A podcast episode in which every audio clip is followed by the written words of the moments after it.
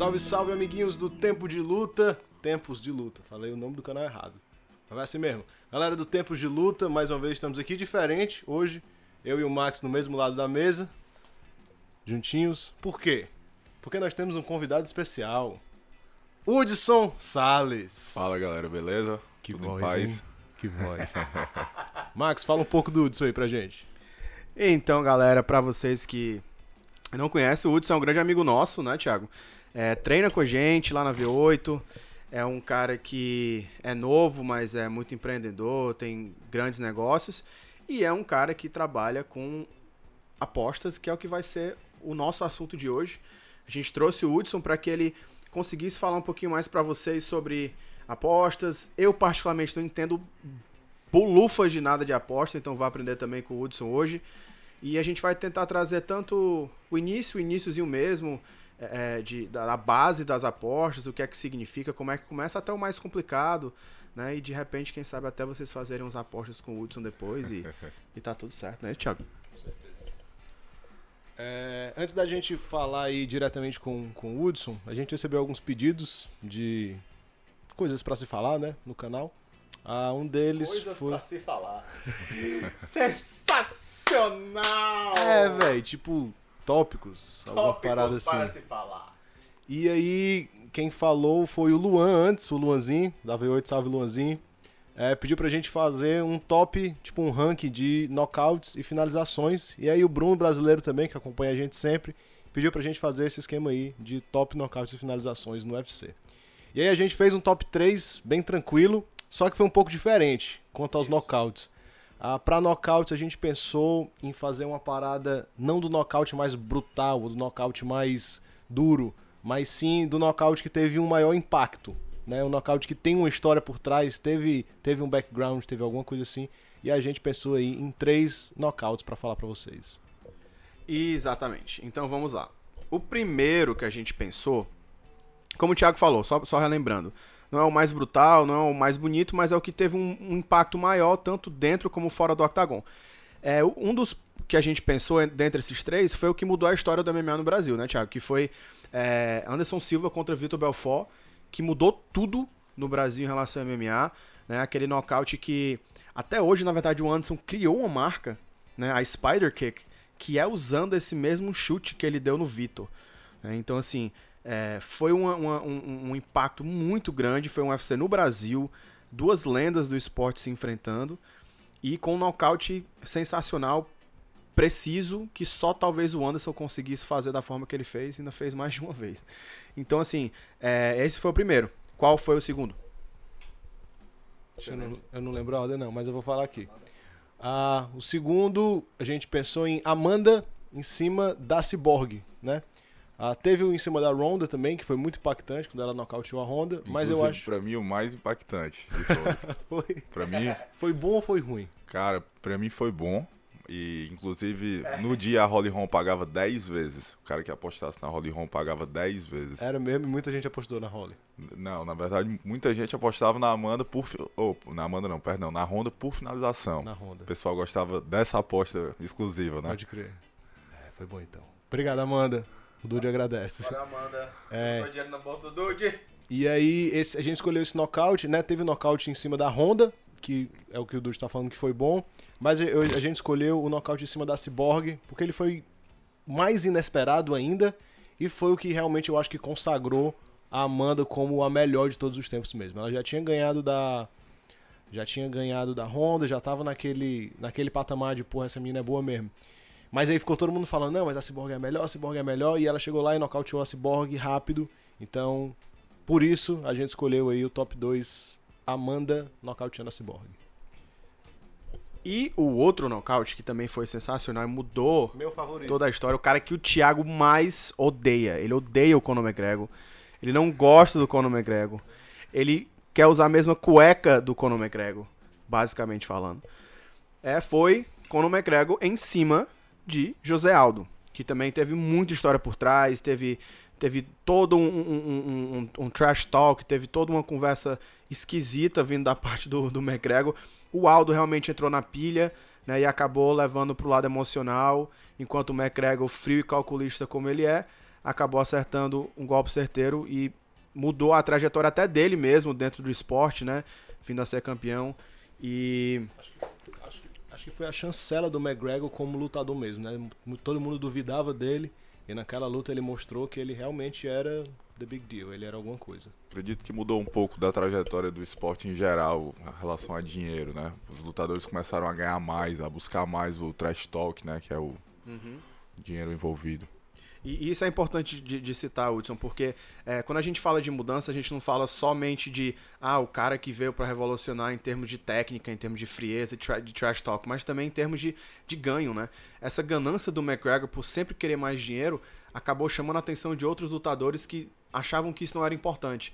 E eles começaram a falar o quê? Poxa, o money fight, a luta do dinheiro eu quero fazer com o McGregor, eu quero começar a falar, fazer também.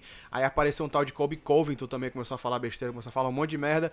Por quê? Porque sabia que dava dinheiro e a galera começou a seguir nessa linha. Então, esse nocaute do McGregor, não esse talvez especificamente, mas todos que ele, ele, ele, ele juntou ao longo da carreira culminaram para que ele conseguisse falar, mas cumprir.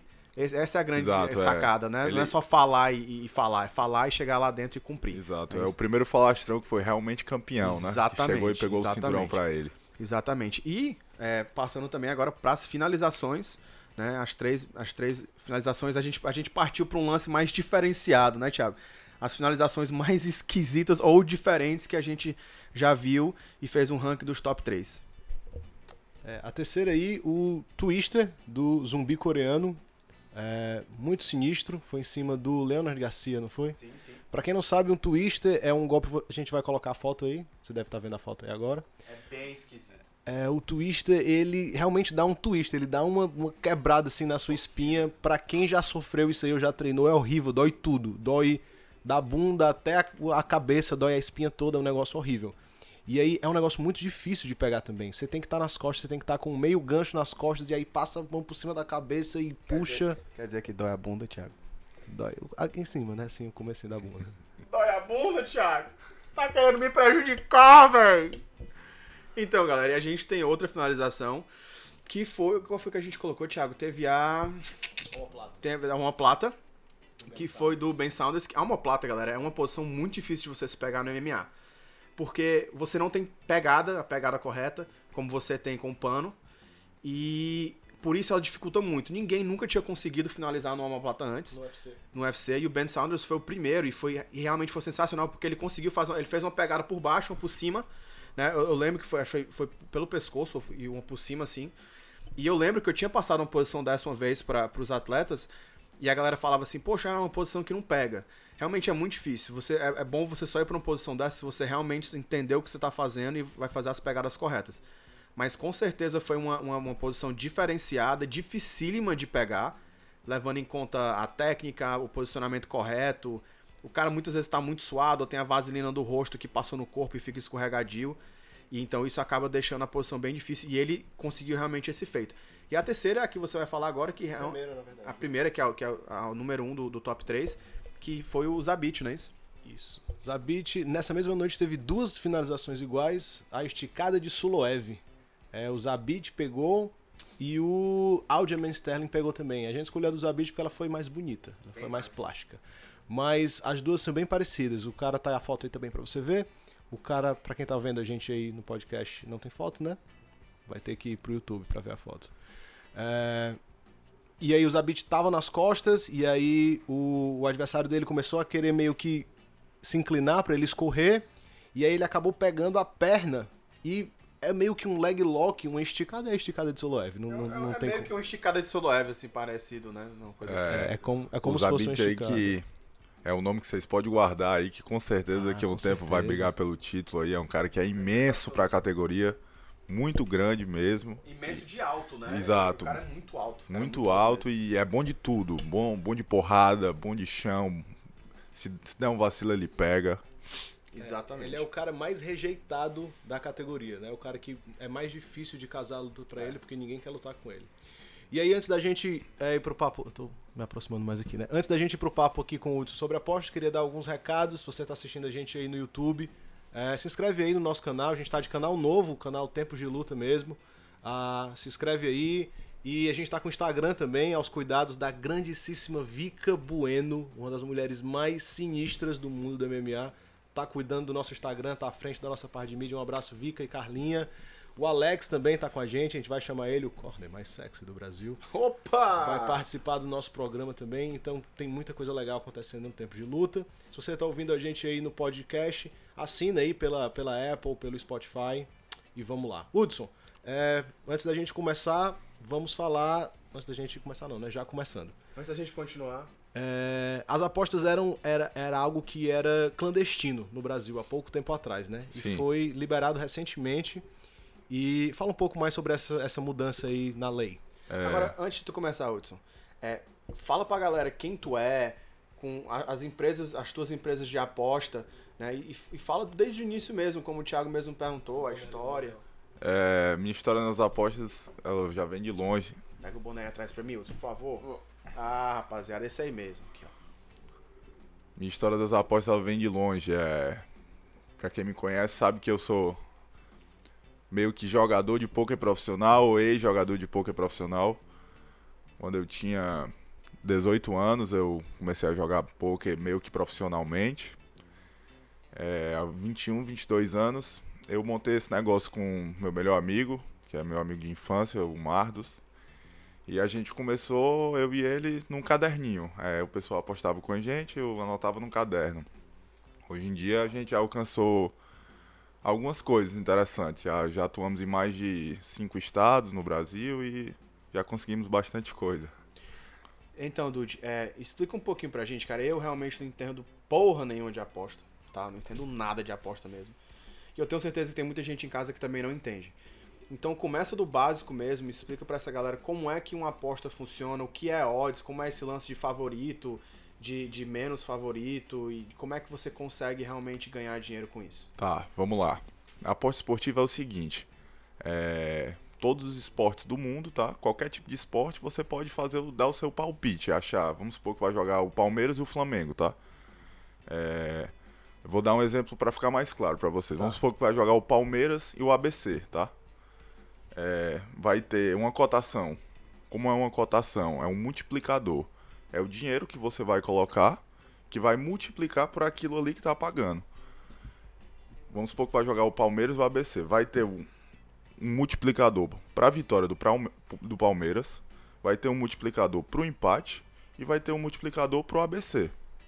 Do mesmo jeito é o MMA. Se for lutar o José Aldo com o Conor McGregor, existe um multiplicador se você apostar no José Aldo e um multiplicador se você apostar no Conor McGregor. É, na teoria é mais ou menos assim. Quanto mais difícil o que você quiser apostar for de acontecer, maior vai ser o multiplicador. Entendeu? E é mais ou menos isso. Vocês têm o seu palpite, você tem o seu palpite, resolve fazer um, um certo tipo de investimento, entendeu? E é só torcer depois. Então, tipo, vamos pegar dois lutadores, tá? A gente tem, Show. sei lá, como Eu tu e tu. falou. É. É, eu tô. vamos, vamos- vamos pegar, tipo, José Aldo e Conor McGregor. Ok. tá? É, digamos que, é, porventura, a gente sabe que o McGregor é o favorito. É, vamos lá. Como é que isso funciona? Vamos lá, quando os dois lutaram, eles estavam os dois em ascensão, tá? Então pagava muito próximo um e o outro. Tipo, o José Aldo, se você apostasse 100 reais, você ganharia, voltaria 200 reais. Você teria 100 reais de lucro. E o McGregor, uma coisa muito parecida. O McGregor era um pouco favorito contra o José Aldo na luta contra ele. Eu até achei estranho isso, mas é, acabou que ele ganhou, né? Mostrou o favoritismo. É, se você apostar 100 reais no Conor McGregor, voltava 180 reais. Você ganharia 80 reais de lucro. Mas como o exemplo que eu dei aqui mais cedo, quando, quando lutou a Holly Holm e a Honda, e a Honda, entendeu? A Honda, se você apostar 100 reais na Honda, voltaria 110 reais. Você só teria 10 reais de lucro. Se você apostar 100 reais na Holly Holm, voltaria mil reais para você. Porque a Holly Holm era extremamente zebra naquela época Então, contra a Honda. quanto mais favorito, menos você ganha em cima daquele cara. Quanto mais azarão, mais você ganha. Exatamente. Ah, eu quero apostar pouco e tentar ganhar muito. Como é que eu posso fazer aqui? Você pode combinar. Vai ter um, vai ter um card inteiro do UFC e você pode dizer, ah, eu acho que esse, esse e esse lutador vão ganhar. Aí multiplica, entendeu? Se um, se um pagar duas vezes, o outro três e o outro dois, vai ser dois vezes três vezes dois. Só que você tem que, acertar as três coisas para poder ganhar a aposta, entendeu? Se você quiser fazer um combinado, que chama. Entendeu? Assim você pode apostar menos e tentar ganhar mais. Em compensação, seu risco é maior, como eu falei. Quanto mais difícil o negócio, mais o site de aposta vai te pagar. Tu consegue lembrar de cabeça quais foram as maiores discrepâncias assim de, de aposta entre Azarão e Favorito? Cara, esse da Honda era bastante discrepante, né? Pagava 10 vezes pra Holly Honda. pagando 10 10 pra Holly. vezes, exatamente. Tipo, nocaute da Holly Holm no primeiro round pagava 30 vezes. Entendeu? É, ainda tem isso, né? Você pode apostar em nocaute, em finalização, em. Ah, é o que você quiser. Você pode apostar que o Messi vai trocar a camisa com o Cristiano Ronaldo quando acabar o jogo. Como já aconteceu. Teve gente que apostou na Copa que o Soares ia morder alguém, né? Foi, teve. Teve uma onda sim, dessa. teve. E o cara acertou, velho. É, você pode apostar o que você quiser, né? Exatamente. Sensacional. Tem, teve uma coisa que eu vi recente que era aposta no WWE. Pra quem não sabe, o WWE é um esquema de, de wrestling de entretenimento, mas é tudo combinado, é uma luta combinada. Tu se liga como é que funciona isso aí, velho? Esse esquema de aposta no WWE? Porque assim, é, É- completamente manipulável, né? Exato. É completamente manipulável, mas tipo, as casas de aposta não sabem e geralmente quem tá assistindo também não sabe quem vai ganhar, né? Então, pra pessoa, entre aspas, fazer uma coisa errada, a pessoa tem que saber o resultado, né? E geralmente as pessoas não sabem. Por exemplo, eu aqui no Brasil não sei quem vai ganhar a próxima luta do WWE, por mais que o promotor do evento lá saiba.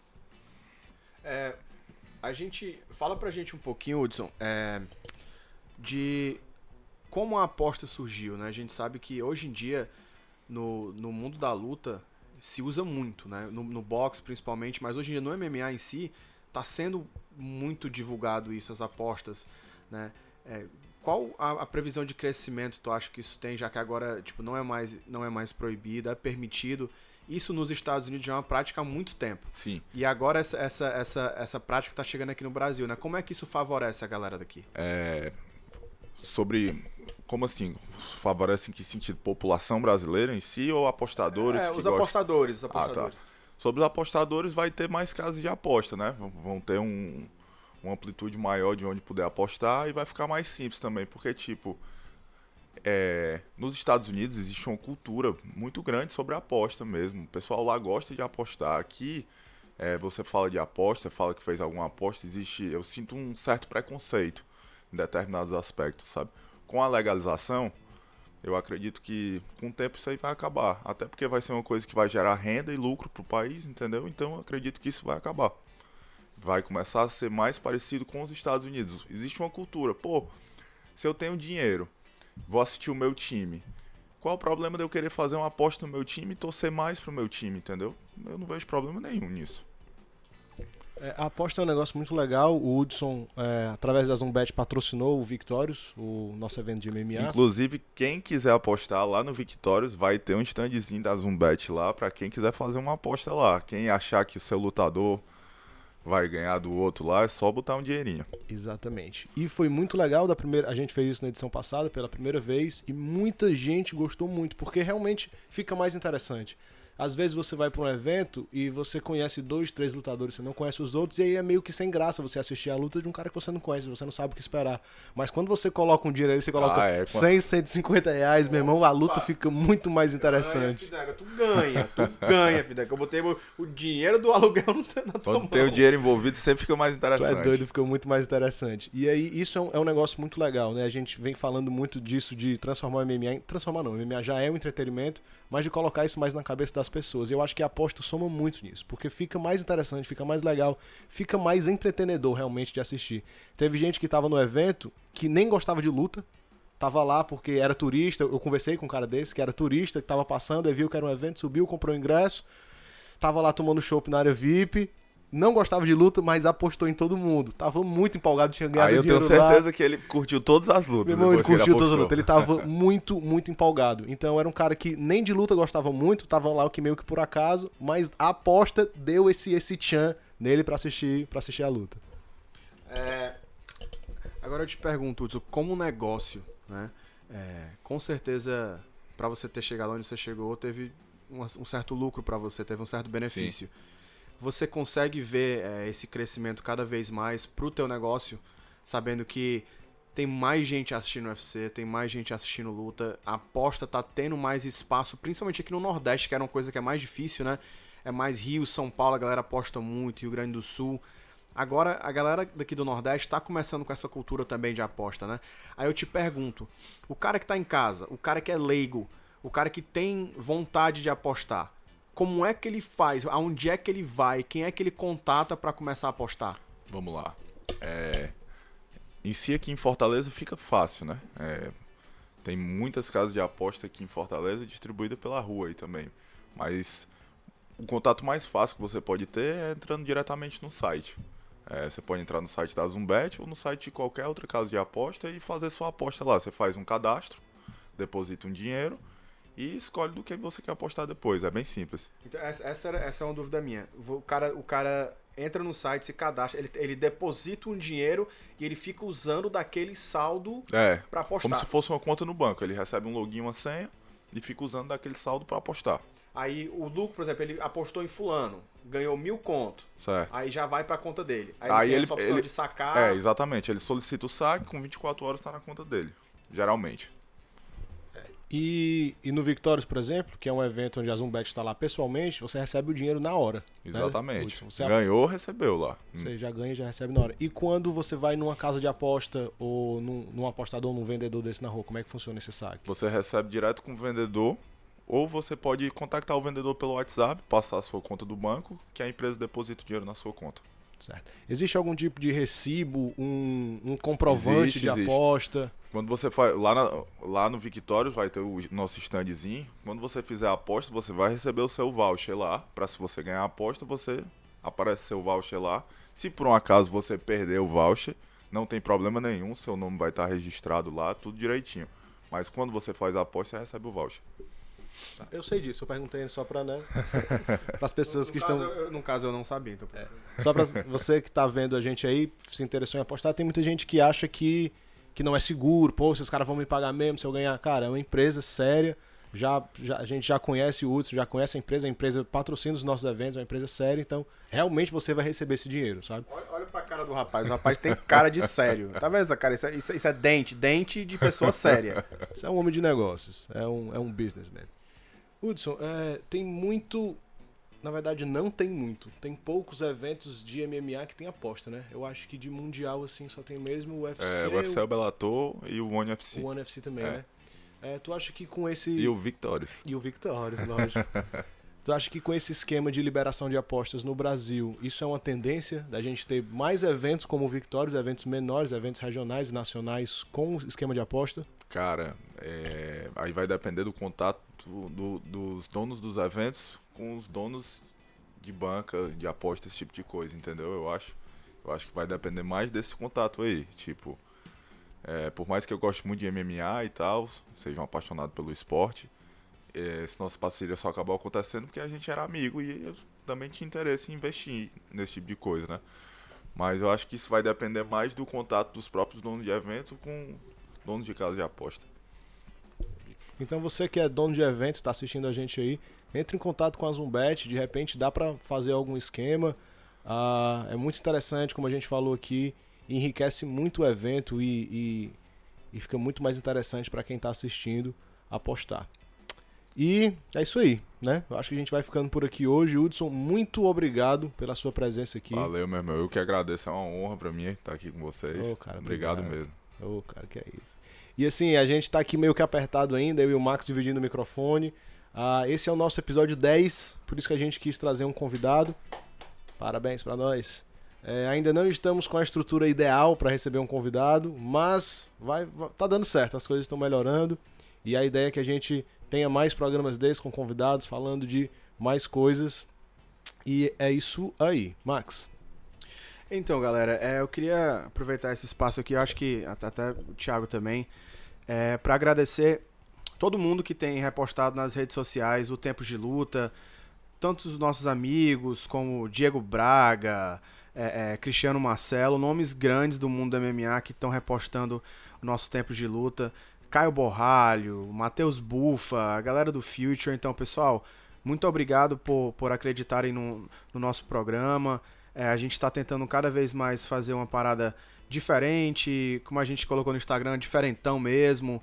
É, uma forma que a galera consiga entender, com palavreado da, do nosso meio e tentando trazer coisas diferentes. Então, continuem acompanhando a gente, dá uma curtida lá no YouTube, segue a gente no Instagram, tá? É Tempos de Luta, é Tempo de Luta Podcast, né? Isso. E a gente fez, na verdade, antes de ontem o, o, o Instagram, então dá uma seguida lá, indica.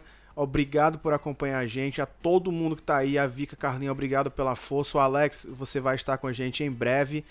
E nos aguardem, muita coisa boa vindo. A gente vai tentar de vez em quando conseguir trazer um convidado para vocês, para trazer uma matéria diferente. Hoje o de apostas eu acho que foi muito bom. Acho que engrandeceu muito, explicou muita coisa. É, na minha cabeça mudou muita coisa, porque eu não entendia bolufas de nada de aposta.